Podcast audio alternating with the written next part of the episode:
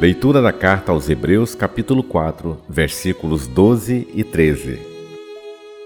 A palavra de Deus é viva, eficaz e mais cortante do que qualquer espada de dois gumes. Penetra até dividir a alma e espírito, articulações e medulas.